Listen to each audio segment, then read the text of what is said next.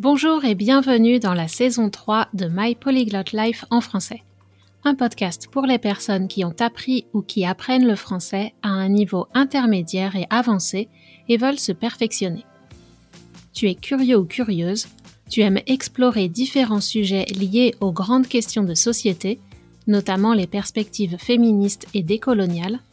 Tu t'intéresses peut-être aux cultures francophones, en particulier de la France et du Québec Peut-être prépares-tu un examen comme le DELF, le DALF, le TEF ou le TCF et tu recherches des ressources adaptées et motivantes. Alors ce podcast est pour toi. Je suis Cathy Intro, coach de français certifié Neurolanguage, et dans ce podcast, j'aimerais te permettre d'améliorer ta compréhension orale et ton vocabulaire, et partager mon expertise de l'apprentissage efficace des langues étrangères. Plus que tout, j'espère te faire réfléchir et éveiller ton désir de discuter en français de sujets complexes, avec confiance. Si tu aimes ce podcast et veux le soutenir, laisse une note et un commentaire sur Apple Podcast et parle-en à tous tes amis et à tes profs. Retrouve la transcription de cet épisode et toutes les archives sur mon site français.mypolyglotlife.com. Bonne écoute! Bonjour, je suis ravie de vous retrouver pour la deuxième partie de la saison 3 de My Polyglot Life en français. Pour faire honneur à mon profil franco-québécois, tu trouveras un sujet par mois sur le Québec et un sujet sur la France, ainsi que des interviews en français. Les épisodes sur le fonctionnement du cerveau et l'apprentissage seront disponibles sur YouTube en anglais. Pour vous préparer à l'élection présidentielle et aux législatives françaises de 2022, j'ai écrit une série d'épisodes sur des thèmes centraux de la campagne électorale. L'immigration, les caractéristiques des partis de droite et partis de gauche en France, un épisode sur, entre guillemets, la femme française, et enfin sur l'environnement. Si tu aimes ce podcast et veux le soutenir, il y a plusieurs options sur Patreon. Avec le premier niveau, je t'offre une traduction en anglais de l'épisode pour t'aider à comprendre toutes les nuances. Si mon podcast est encore un peu difficile pour toi, pourquoi pas lire la version en anglais, puis écouter ou réécouter en français en connaissant le contenu. Ça débloquera peut-être ta compréhension de certains points plus complexes. Si tu souhaites aller plus loin et pratiquer la conversation sur les sujets du podcast, je t'invite à rejoindre le salon de français du French Fluency Podcast Club qui offre deux rencontres par mois, avec un maximum de quatre personnes par conversation.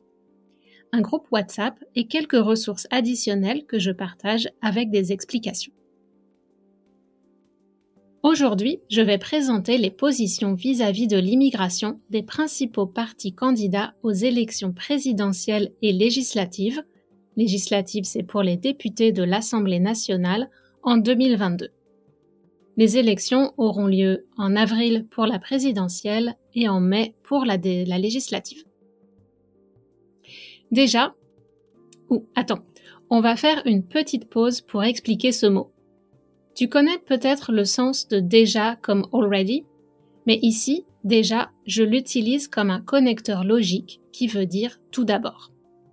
On l'utilise souvent à l'oral, mais déjà, c'est un usage informel. Donc je ne te recommande pas de l'utiliser dans un examen. Donc je disais. Déjà, il faut que je vous explique que quand on parle de l'immigration et des problèmes liés à l'immigration en France, on ne parle pas de l'immigration entre les pays d'Europe de l'Ouest, ni en provenance des États-Unis ou du Canada. Parfois, c'est vrai qu'on se plaint des Anglais, les Britanniques, qui viennent faire monter les prix des propriétés et des maisons dans les campagnes françaises, mais en général, on sépare les bons immigrés, entre guillemets, avec un haut niveau d'éducation ou des connaissances techniques et un travail qualifié et qui ont la peau blanche, et les immigrés, entre guillemets aussi, en guillemets c'est quotation marks, et les immigrés problématiques, ou potentiellement problématiques. Ce sont ceux qu'on ne veut pas voir s'installer de façon permanente en France, les personnes qui, en général, viennent d'Afrique ou de pays musulmans. Quand on parle d'immigration en France comme ailleurs, on tombe très vite dans des discours racistes, même si c'est parfois de façon inconsciente. C'est rare de trouver des gens qui vont dire je suis raciste, et pourtant ils tiennent des propos qui doivent être considérés comme racistes. J'expliquerai plus en détail le concept de gauche et de droite en France dans l'épisode du mois prochain. Pour aujourd'hui, je vais seulement donner les positions des principaux partis politiques en indiquant s'ils sont plutôt de droite ou de gauche. Concernant l'économie et les institutions, la définition de gauche et droite en France est assez nuancée. Mais au sujet de l'immigration, la division est assez claire. Les partis de droite sont plutôt contre l'immigration, ou alors en faveur d'une immigration choisie pour accepter seulement les travailleurs dont l'économie a besoin. Les partis de gauche sont plus accueillants dans leur discours, mais face à la réalité, et quand ils sont au pouvoir, on constate que c'est parfois de l'hypocrisie. Bref, aujourd'hui, l'objet du podcast est de présenter les positions telles qu'elles apparaissent dans les déclarations des candidats et candidates. Les programmes officiels n'ont pas encore été publiés au moment où j'enregistre, alors je me suis basée sur des déclarations dans la presse ou à la télévision. Commençons par la gauche. Tout d'abord, voici trois partis qui auront du mal à atteindre 5% de vote au premier tour, mais comme ce sont des partis historiques, je voulais les mentionner quand même. Alors il y a le Parti communiste, qu'on appelle le PC pour les initiales, le Parti socialiste, ou PS, et le Parti Europe Écologie Les Verts, EELV ou Les Verts, pour, euh, pour son petit surnom, ou encore les écolos, qui est un terme plus souvent employé par les personnes qui veulent se moquer des écologistes. Alors, pour le PC, donc le Parti communiste, d'après un article du journal Le Monde, en matière d'immigration économique, le PC veut protéger le travail des Français du dumping social. Le dumping social, c'est, d'après la définition sur Wikipédia, quand les employeurs, donc les entreprises, mettent en concurrence les travailleurs d'un pays donné avec la main-d'œuvre d'autres pays où le coût du travail est moins cher. Par exemple, une entreprise peut menacer de délocaliser la production en Europe de l'Est si les salariés français demandent des augmentations de salaire. Le Parti communiste affirme par ailleurs, par ailleurs ça veut dire en plus de ça, sa volonté de renforcer les moyens des services de police. Ensuite, nous avons le Parti socialiste et sa candidate Anne Hidalgo, qui est actuellement la maire de Paris. Elle affirme la nécessité de l'immigration économique et, à l'opposé de la droite, met en avant la tradition d'accueil de la France. Par exemple, elle a déclaré dans l'émission Grand Jury RTL Le Figaro LCI On doit cultiver la fierté d'être un pays, la France, qui a su intégrer et devenir grand grâce à cette immigration. Alors, comme souvent, l'EPS a une analyse assez juste de la situation. Mais si on en juge par les mesures prises par le dernier gouvernement socialiste de François Hollande, les politiques ne sont pas toujours à la hauteur des promesses. Ne pas être à la hauteur, c'est décevoir quelqu'un. En français, le mot politique peut signifier à la fois les hommes et les femmes politiques, donc les politiciens et politiciennes, mais aussi les politiques publiques, policy en anglais. On continue à gauche avec le parti EELV, donc les Verts, les Verts, les écologistes. Selon eux, il n'y a pas de problème d'immigration en France. Ils reconnaissent que beaucoup de réfugiés sont présents sur leur territoire et que leur accueil relève de notre devoir d'humanité. Pour eux aussi, la France a donc un devoir et des obligations pour accueillir des réfugiés, mais ils veulent plutôt renforcer la politique migratoire européenne et non traiter ce sujet uniquement au niveau national. Alors finalement, le dernier parti important de gauche, celui qui a le plus de chances d'atteindre le second tour, c'est LFI, la France insoumise, du candidat Jean-Luc Mélenchon. Sur le plan institutionnel, il défend le droit de vote des étrangers aux élections locales. Donc les élections locales, c'est par exemple pour élire le maire d'une ville, les candidats à la mairie. Et donc les étrangers qui, habitent dans une ville, qui sont intégrés à la communauté, ont le droit de voter à ces élections, mais pas aux élections nationales comme les députés ou le président. Donc Jean-Luc Mélenchon veut défendre et réaffirmer aussi le droit du sol intégral. Le droit du sol, c'est la loi qui détermine l'accès à la nationalité pour les enfants nés en France. Actuellement, tout enfant né en France de parents étrangers peut devenir français à ses 18 ans s'il en fait la demande. L'extrême droite voudrait rajouter des conditions. Par exemple, qu'au moins un des deux parents soit français. La France insoumise veut aussi lutter contre ce qu'on appelle le contrôle au faciès. Alors le faciès, c'est le visage, et on l'emploie uniquement dans cette expression contrôle au faciès. En prévention, la police peut faire des contrôles d'identité ou de douane au hasard. Au hasard ou aléatoire, c'est random en anglais. Il se trouve qu'en France, les personnes racisées d'origine arabe ou à la peau foncée, ou encore avec un certain style vestimentaire représentatif des banlieues populaires, sont beaucoup plus contrôlées que les autres et aussi traitées avec peu de respect. Par exemple, la police les tutoie, donc dit tu, et non vous, comme le veut la politesse. D'après un rapport du Défenseur des droits, qui est un organisme public de lutte contre la discrimination, par rapport à l'ensemble de la population, donc comparé à l'ensemble de la population, et toutes choses égales par ailleurs, ces profils ont une probabilité 20 fois plus élevée que les autres d'être contrôlés. 20 fois plus élevée. La France insoumise voudrait donc changer ça. Alors, ce problème de contrôle aux faciès touche principalement des Français, des personnes qui ont la nationalité française, qui sont souvent nées en France. Donc ce n'est pas lié à l'immigration actuelle, mais plutôt à l'immigration passée et à la diversité de la population et au racisme qui existe dans la société. Concernant les étrangers et surtout les sans-papiers et les demandeurs d'asile en attente, la France insoumise veut maintenir l'aide médicale dont peut bénéficier toute personne présente sur le territoire, sans qu'on lui demande de justifier sa situation. Passons au centre maintenant et à la République en marche. Ça, c'est le parti d'Emmanuel Macron, qui se présente comme ni de gauche ni de droite. À cause de sa position en tant que président en poste et en charge de la présidence de l'Union européenne, Emmanuel Macron est pour le moment resté réservé sur le sujet de l'immigration. Réservé, ça veut dire discret, qu'il n'a pas annoncé beaucoup de choses au sujet de l'immigration. Il n'a pas pris position il n'a pas donné une opinion très forte. Toutes ces déclarations, en ce moment, sont suspectées d'être ciblées pour sa réélection et sa campagne électorale, et non pour ses mandats en cours. Actuellement, ses positions économiques sont globalement à droite, c'est-à-dire libérales, voire néolibérales, avec une réduction des taxes et une diminution des dépenses des finances publiques. Donc certains pensent qu'il reste discret sur l'immigration pour éviter de froisser les électeurs de centre-gauche avec des positions trop dures sur l'immigration. Ou bien, s'il a des propos trop doux, too soft, il a peur de détourner vers les républicains, donc c'est un, un, autre parti politique qui s'appelle les républicains, il a peur de détourner des électeurs de centre-droite vers cet autre parti.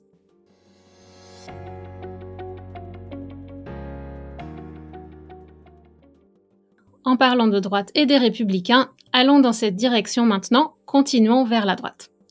L'immigration, traditionnellement, c'est, comme on dit, un cheval de bataille de la droite, c'est-à-dire un de leurs sujets préférés. En plus, c'est souvent un sujet qui leur permet de gagner des votes en jouant avec les peurs des électeurs et leur xénophobie plus ou moins consciente. Commençons par la droite traditionnelle et républicaine qui se présente comme héritière de Charles de Gaulle, de Jacques Chirac, de Nicolas Sarkozy. Ce sont les républicains, et leur candidate est Valérie Pécresse. Au sujet de l'immigration, par exemple, ils veulent regrouper tous les demandeurs d'asile dans de grands centres pour pouvoir les expulser plus facilement si la réponse à leur demande d'asile est négative. En effet, il est vrai qu'actuellement, lorsque les demandes d'asile sont refusées, il y a peu de mesures de reconduite des étrangers vers leur pays d'origine. C'est une situation un peu hypocrite quand on y pense. D'un côté, on estime que les personnes ne sont pas assez bien pour la France ou que leur situation n'est pas assez tragique dans leur pays d'origine. Mais en même temps, on sait que si on ne fait aucun suivi, une grande partie de ces demandeurs d'asile va probablement rester sur le territoire et rejoindre les rangs des travailleurs illégaux, potentiellement victimes d'exploitation et sans aucun droit face à leurs employeurs. Comme ça, on a la main-d'œuvre dont on a besoin, mais pas les obligations. Je ne dis pas que la réponse de Madame Pécresse est la bonne, mais je pense qu'on peut reconnaître avec elle qu'il y a un problème dans le système. Par ailleurs, son parti veut mettre en place des quotas pour les réfugiés et les immigrés en fonction de leur utilité éventuelle pour l'État français, et aussi fixer un plafond d'enfants étrangers dans les classes. Un plafond, c'est le ceiling en anglais. Et ça veut aussi dire un niveau maximum qu'on ne doit pas dépasser. Elle fait le même constat qu'Anne Hidalgo sur la nécessité d'une immigration économique, mais avec un ton beaucoup moins accueillant.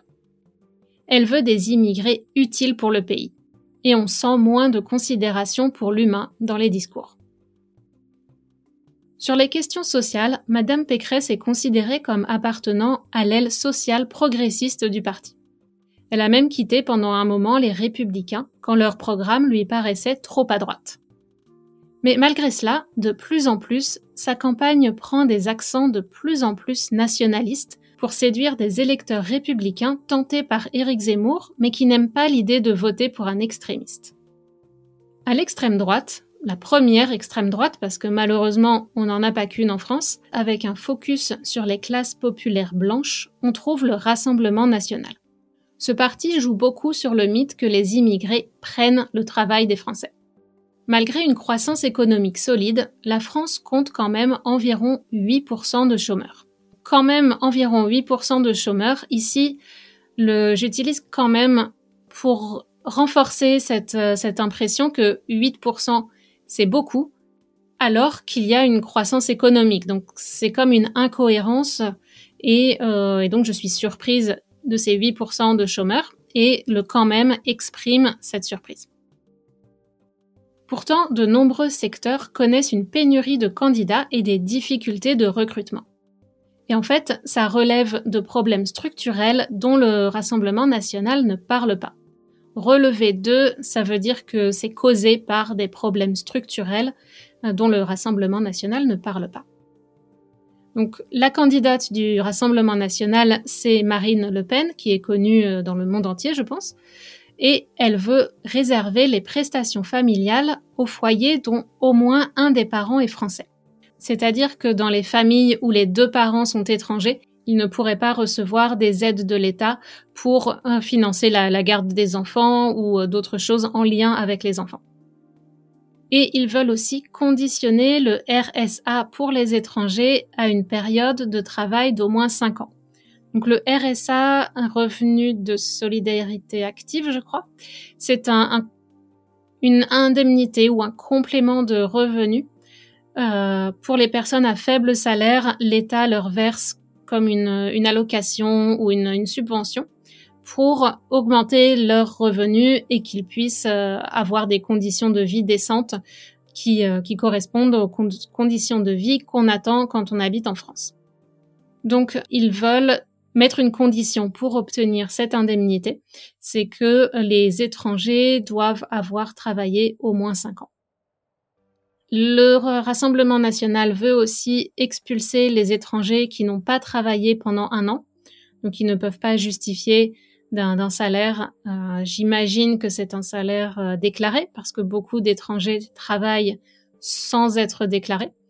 Ils veulent aussi restreindre l'immigration familiale, donc l'immigration familiale ou qu'on appelle aussi le rapprochement familial c'est qu'une personne qui, a immigré en France, qui a un travail et qui est installée, peut faire une demande pour que sa famille, euh, ses proches, donc euh, le conjoint, les enfants et euh, je crois les parents aussi, pour que ces personnes-là puissent rejoindre le travailleur étranger en France. Le Rassemblement national veut aussi réformer la politique de l'asile, donc durcir les conditions d'acceptation de l'asile politique pour les réfugiés. Et pour finir, ils veulent remplacer l'aide médicale d'État, donc c'est cette aide que je mentionnais, Et le Rassemblement national veut remplacer cela par une aide d'urgence vitale. Donc j'imagine que c'est uniquement pour les conditions de vie ou de mort. Comme on le voit, beaucoup de points en lien avec l'immigration dans le programme du Rassemblement national. Le problème avec le RN, donc ça c'est les initiales, Rassemblement national, le RN, le problème avec ce parti et les populistes de droite et de gauche, c'est qu'il y a beaucoup d'effets d'annonce. Les effets d'annonce, c'est faire une déclaration qui attire l'attention, en particulier au moment des élections, pour séduire les électeurs et électrices. Le problème, c'est que les mesures annoncées sont souvent basées sur des informations inexactes ou des statistiques qui sont mal interprétées, et souvent ce sont des mesures qui ne seraient même pas légales avec les règles de fonctionnement de la démocratie républicaine française. Ces discours cachent à peine leur caractère raciste car tout le monde sait qu'elle veut réduire les droits des immigrés d'Europe de l'Est et des immigrés d'Afrique et des demandeurs d'asile en général. Elle crée la confusion entre immigration, donc des personnes qui ont un visa, et les familles dont l'un ou les deux parents sont d'origine étrangère, mais qui ont acquis la nationalité française et dont les enfants sont nés en France ou sont arrivés en France à un jeune âge et sont donc français ou peuvent acquérir la nationalité française. Donc pour ces familles, il serait illégal de les discriminer par rapport aux Français nés de parents eux-mêmes français depuis leur naissance. Donc ce type de déclaration contribue juste à entretenir un sentiment d'exclusion pour une partie de la population française, spécifiquement la population visiblement non blanche, donc visible soit par leur physique, soit par leur nom, ou les deux. Ensuite, on arrive à Éric Zemmour. Donc lui, c'est le deuxième parti d'extrême droite qui est encore moins politiquement correct que Marine Le Pen, et lui, spécifiquement, son problème, ce sont les immigrés musulmans il a clairement un problème islamophobe. Donc pour Monsieur Zemmour, globalement, les mesures anti-immigration, je pense que ça rejoint beaucoup ce que dit Marine Le Pen. Mais en plus des mesures racistes comme Marine Le Pen, lui, il veut pourrir la vie, ou comme dirait Monsieur Macron, il veut emmerder les Arabes et les musulmans en général et leur rendre la vie très difficile en France. Donc ça, d'un point de vue légal, c'est aussi très discutable et dans une démocratie comme la France, il n'aura pas la possibilité de faire tout ce qu'il veut faire, à moins de changer nos institutions en profondeur. Ensuite, à droite, il y a encore quelques partis très minoritaires et souverainistes. Donc les souverainistes sont ceux qui sont anti-européens. Quelques partis catholiques aux idées aussi peu tolérantes que l'extrême droite quelques partis catholiques ou du centre aussi, mais qui restent plutôt alignés avec la République en marche en général. Comme vous le voyez, le système français crée une multitude de petits partis qui se battent pour obtenir 5% des votes à la présidentielle afin que leurs frais de campagne soient remboursés par l'État, et aussi dans l'espoir d'obtenir un ou plusieurs sièges de députés à l'Assemblée nationale. On pourrait penser que la diversité des partis est bonne pour le débat démocratique, mais je ne suis pas d'accord. Je pense que la diversité des points de vue est un signe de bonne santé de la démocratie et de la République, mais la multiplication des partis parce que chacun ou chacune veut être chef de quelque chose, ça crée des divisions, des conflits inutiles et un risque de marchandage, de négociations motivées par des intérêts personnels. Mais bon, ces marchandages, ces négociations et ces conflits d'intérêts, ce n'est pas uniquement dans le cadre du système français. On peut voir la même chose aux États-Unis, même avec un système de bipartisme. Alors, après ce tour d'horizon des positions des différents partis politiques, je pense que vous pouvez constater que nous sommes loin de l'image que la France veut promouvoir à l'étranger. Égalité, fraternité, la France des droits de l'homme et des valeurs universelles des philosophes des Lumières, c'est pas tellement ça en fait. Si vous en doutez encore, cherchez sur Google des images et des informations sur les camps de migrants à Calais, dans le nord de la France. Les conditions de vie sont catastrophiques et les pouvoirs publics, ce sont les représentants de l'État, ont souvent une gestion qui ne respecte pas les humains. Les personnes qui vivent dans ces camps de migrants comptent beaucoup sur les associations, mais l'État s'est complètement désengagé de son devoir de, s'occuper des personnes qui demandent l'asile ou qui, qui sont de passage sur son territoire. Dans l'épisode de la semaine prochaine, je voudrais regarder quelques chiffres pour comprendre l'immigration en France en 2019. Donc c'est avant la pandémie parce que évidemment l'arrêt des hum, voyages internationaux a changé la donne, a changé beaucoup de choses en matière d'immigration économique en tout cas. Donc je vais m'arrêter à la situation en 2019 et je voudrais aussi confronter les discours anti-immigration de l'extrême droite face à la réalité. Et eh bien voilà, c'est fini pour aujourd'hui. Je vous donne rendez-vous la semaine prochaine pour la suite et j'aimerais beaucoup discuter de ces sujets plus en profondeur avec toi et avec d'autres auditeuristes du podcast. Tu peux t'inscrire au salon de français du French Fluency Podcast Club sur Patreon. C'est un club de discussion avec deux rencontres sur Zoom chaque mois et la possibilité de discuter par WhatsApp. Voilà, si vous aimez ce podcast, n'oubliez pas de vous abonner et d'en parler autour de vous et je vous dis à très bientôt sur My Polyglot Life en français.